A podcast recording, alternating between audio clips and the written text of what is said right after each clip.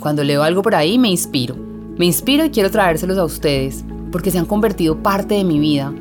Hacen parte de mi terapia. Ustedes son mis propios terapeutas y yo quiero acompañarlos de una u otra manera con mis propias vivencias. La ventana se abre para ti. Para acompañarte y ayudarte a reescribir el guion de tu vida. La ventana es el tiempo, los recuerdos, los recuerdos. A través de la ventana encontrarás fragmentos de tu historia, de la nuestra, de la gente que quiere conversar con nosotros. La ventana está aquí para hablar de lo profundo, lo trascendental, lo que nos da miedo, lo que nos mueve y nos da vida. Asómate a la ventana para ver el mundo de otra forma, al derecho y al revés. Y cuando quieras cerrarla, aquí también estará para abrirla cuando tú quieras.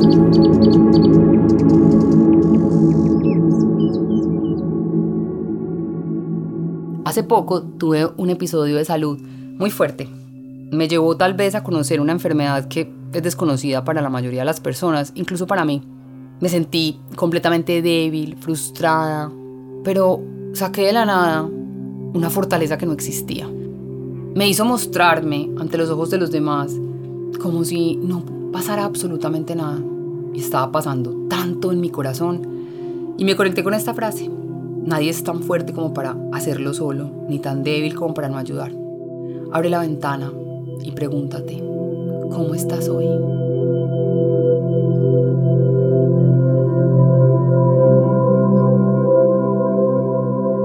Nadie es tan fuerte como para hacerlo solo, ni nadie tan débil como para no ayudar.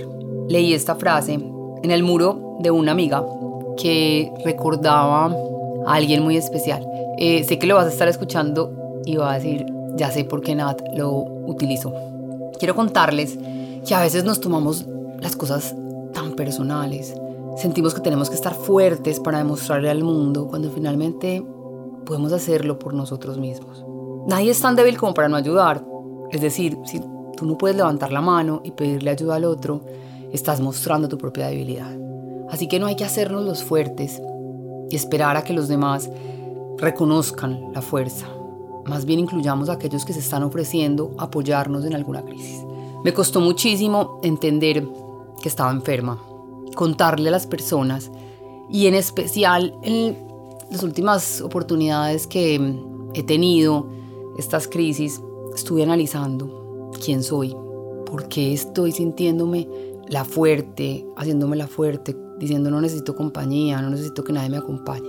¿A quién le estoy demostrando algo? ¿A nadie? Simplemente quiero mostrar al mundo algo que me parece que es lo que la gente debe creer o realmente me estoy mostrando como soy. Cuando me muestro como soy, tengo la capacidad de llamar a un amigo, una amiga, decirle, oye, me siento mal. Nos cuesta demasiado mostrarle al mundo que somos tan humanos, tan naturales, tan naturales como para sentir que no estamos bien. Dejemos de aparentar y demostrarle a todos una vida que no es tan cierta. Qué rico cuando vamos a comer y estamos con alguien que nos inspira y comemos algo rico, pero solo mostramos la parte feliz. No mostramos también cuando necesitamos, cuando necesitamos a alguien a quien confiarle nuestras dolencias, a quien expandirle y esperar un abrazo. Nos cuesta mucho.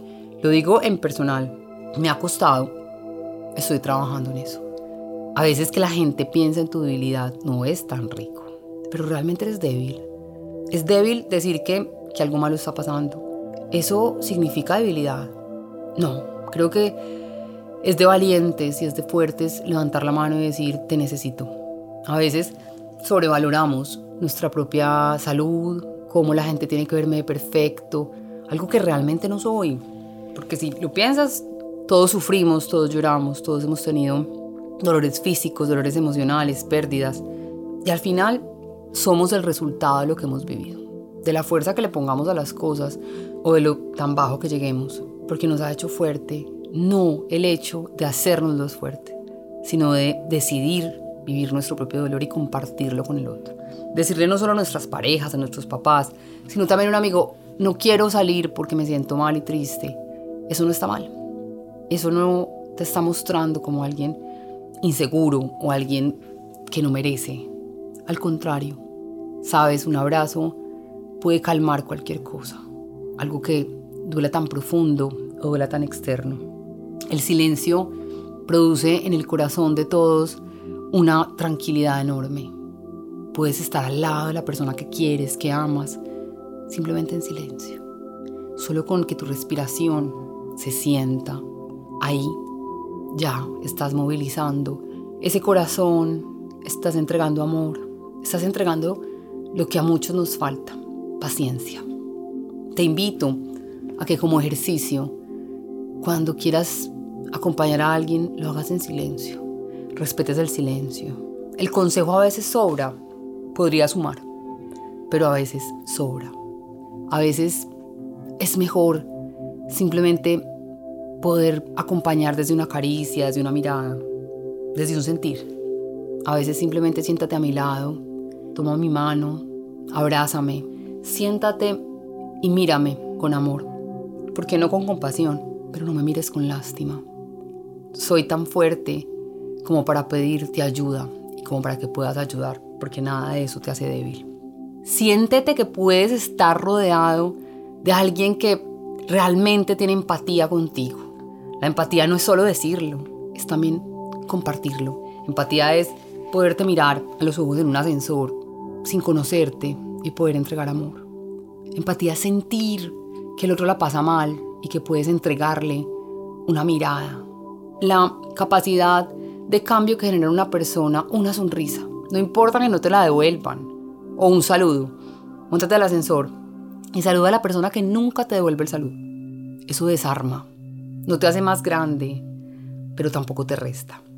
Desarma un corazón que tal vez está herido porque no sabes qué pasó en su vida. Cuando veas a alguien del cual sientas que necesita un abrazo, abrázalos de tu alma. Pon tu mano derecha en el pecho y haz una venia. Y la otra persona se conectará directamente con eso. Lo hará sentir grande, fuerte y acompañado. A veces caminar solo no es tan rico, aunque lo disfruto pero caminar en la vida con alguien al lado que nos puede soportar, abrazar, sentir que nos puede ayudar en cada sentido, en cada movimiento, no, es, no quiere decir que no sea capaz. Todo lo contrario. Me siento poderoso cuando puedo compartir con alguien mi dolor. Me siento poderosa cuando siento que alguien va a pasar la calle y yo puedo frenar. Me siento poderosa cuando veo que alguien se ha quedado en el semáforo pensando y no pito, no sé qué está pasando al otro lado, pero cuando te miro con amor, estoy aportándote para que ese hueco en el que estás o ese mal momento, y por qué no, ese momento grande el que estás pasando, rebote en mí y mi felicidad y mi acompañamiento, llegue directo donde queramos, a ese rinconcito de esa persona que te va a mirar y va a decir que me miraría así, pero me hizo sentir un bálsamo para el alma cuando me miraste de esa manera.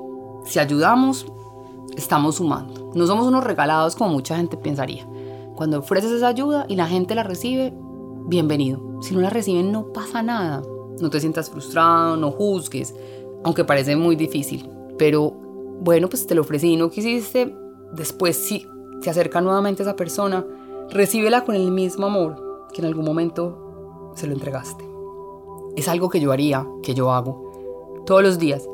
cuando me falta, trato nuevamente de recapitular. A veces cuando estoy ofuscada y siento que no saludé, no me sentí cómoda, me devuelvo y repito, gracias, hola. No nos cuesta nada.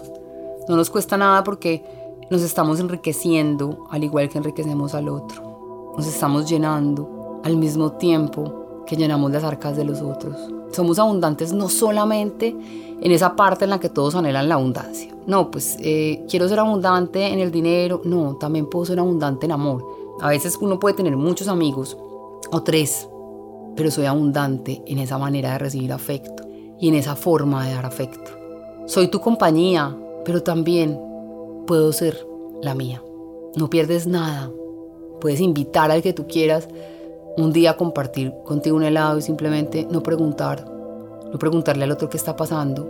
No lo hagas por un chisme o por, o por querer compartir la vida del otro, no. Hazlo porque de verdad te nace. Es más rico y es más bonito contarle al mundo que hoy fue un día bueno porque hice a alguien feliz. no te ufanes del dolor del otro. Al contrario, llénate y ayudaste a cruzar a alguien y llénate de eso. Alguien que no sabía cómo llegar al otro lado. A mí me ha pasado.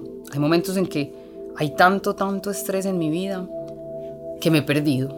Y cuando encuentro esa cara amiga que me hace una nueva propuesta, que simplemente me pregunta, ¿necesitas algo?